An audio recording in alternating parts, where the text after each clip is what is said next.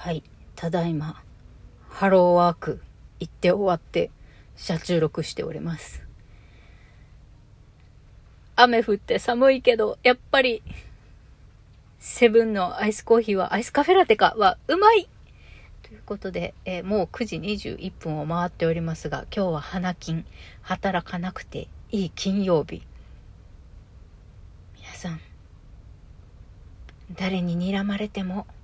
こそこそネットサーフィンしたり、やたらめったらコーヒー休憩行ったり、タバコ休憩行ったりして、自分に甘く、誰よりも甘く今日過ごしてくださいね。エロ玉ラジオ。おはようございます。みくりです。この番組では借金持ち独女、パラレルワーカーの私みくりが沖縄から日々いろいろいろいろ思うことを配信しております。いやー、足がさ、つま先が寒いわ。漢方飲んでても、やっぱり、気温が下がってくると足冷えちゃうね。昨日はね、なんかガタガタ、足先がね、もう寒くて、なかなか寝つけなかったみくりでございます。で、そしたら、まあいろいろ在宅の仕事もやってて、今日午前、え ?3 時4時ぐらいまで起きてたんですよ。で、その後、寝たんだ、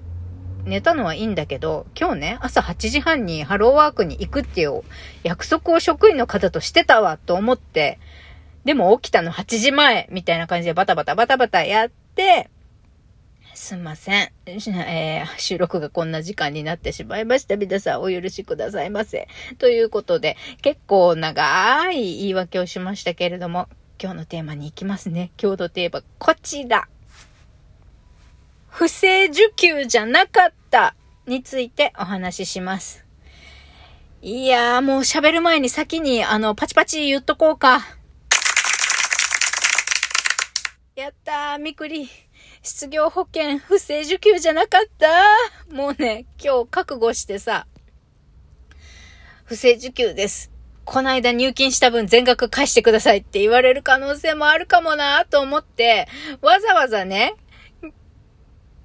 今日面談約束したんですよ。なぜならば、毎月25日、私のコロナ自立支援金が入ってくる日なんで、えー、お金返せって言われて、はい、わかりました、すいませんでしたって即お金返せるように、わざわざね、えー支援金の入金日に合わせてハローワーク職員との面談をね、取り付けておったのですよ、私。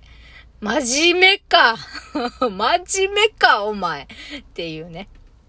で、さっきね、9時過ぎぐらいまでちょっと面談してたんですけど、いやー、まあ結果として、私、不正受給に当たらないということで、安心して失業保険がもらえます。いや、ちょっと、やばい。今、セブンイレブンの駐車場にいるけど、あの、ちょっと、本当に、一粒の涙が左目から流れました、今。ああ、なあ、まあ、そんだけ。まあ、今こうやって笑って話してるけど、なんとか生き延びれそうだ、年末年始は、と思ってちょっと安堵したのかもしれない、みくり。はい。不正受給じゃなかった。というのは、あんと、結論としては、あの、普通にね、ただの勤め人として退職した方も、えー実は開業届を出していて、えー失業保険受給中にフリーランスとして活動をしていてもね、とりあえず、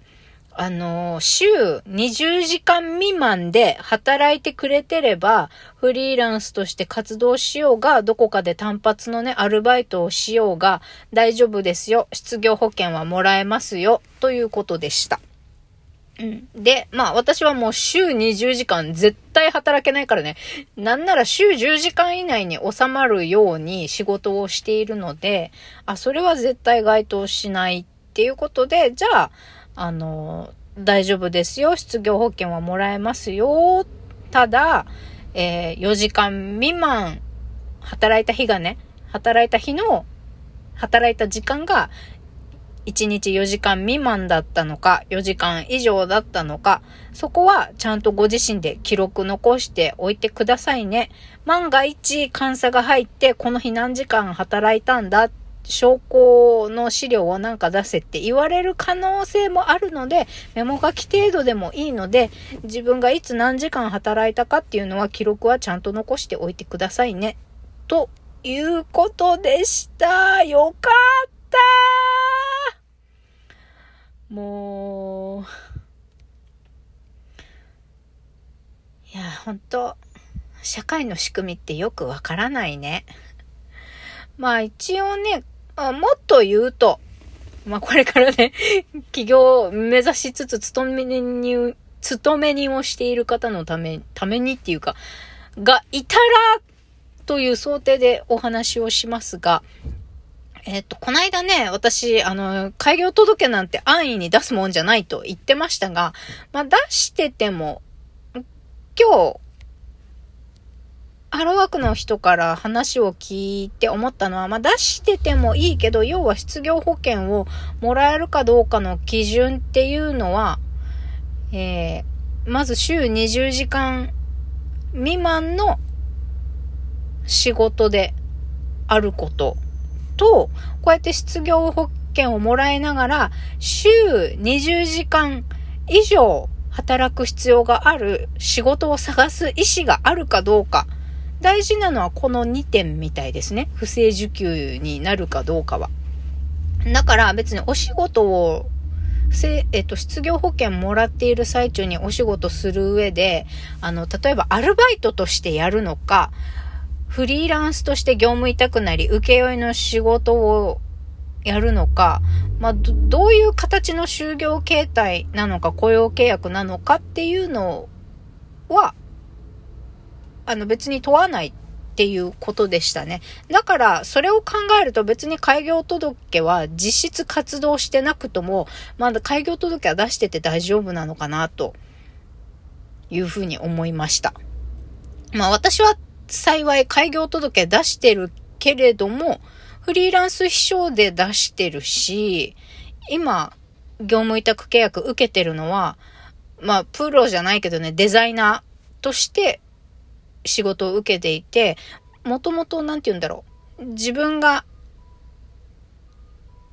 届け出を出した事業内容とは違うもので、業務委託を受けているので、まあ、そうなると、フリーランスではないっていうことになるのかな。いや、違うか。業務委託契約とか、請負になったら別に開業してなくてもフリーランス扱いになるって言ってたな。まあ、とりあえず、失業保険受給中にお仕事をするんだったら週20時間未満に、えー、抑えといてくださいねっていうことです。で、えー、っと、1日4時間以上働くお仕事の方が、えー、結果失業保険削られる額が少なくなるので、1日4時間以上働く必要のあるアルバイトか、まあ、委託契約請負をやるといいですよっていう感じですかね。まあ、長々と、えー、説明しましたけれども。いやー、よかった。今日はこの報告をするためだけにラジオを撮っております。なんかもう生きてくって大変だし、いや、昔の自分に言いたいのはさ、やっぱ貯金しろ。就業不能保険入っとけ、かな。まあ、就業不能保険もね、あの、もしかしたら、うつが増えてきたからこそ最近、もしかしたらここ数年ぐらいで出てきた新しい商品だったかも、かもしれないしね。まあ、二十歳の、私が二十歳の時に、えー、その保険があったかって言われたら多分なかったかもしれないんだけどね。いやー、まあ、この先私、一応ね、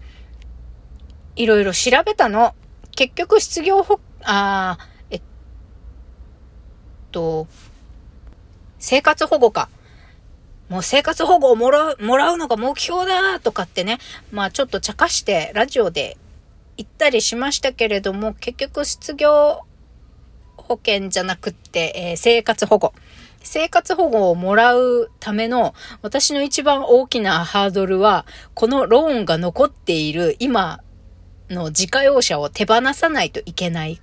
ことっていうのが大きなハードルの一つなんだけど、調べました。ローンが残ってる場合は、え下取り出すときに残りのローンを全額一括で、現金一括で払えということでしたので、結果、私は生活保護を受けるために、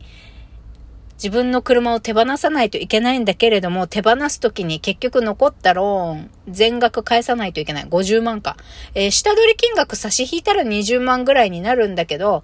まあ、生活保護をもらうために一括で20、現金20万を支払わないといけないことになるということが分かりました。無理っぽ そんなの無理っぽ家賃すら払えないのに一括現金20万なんて払えるかよっていうことで、やっぱりやっぱり生活保護を受けるのは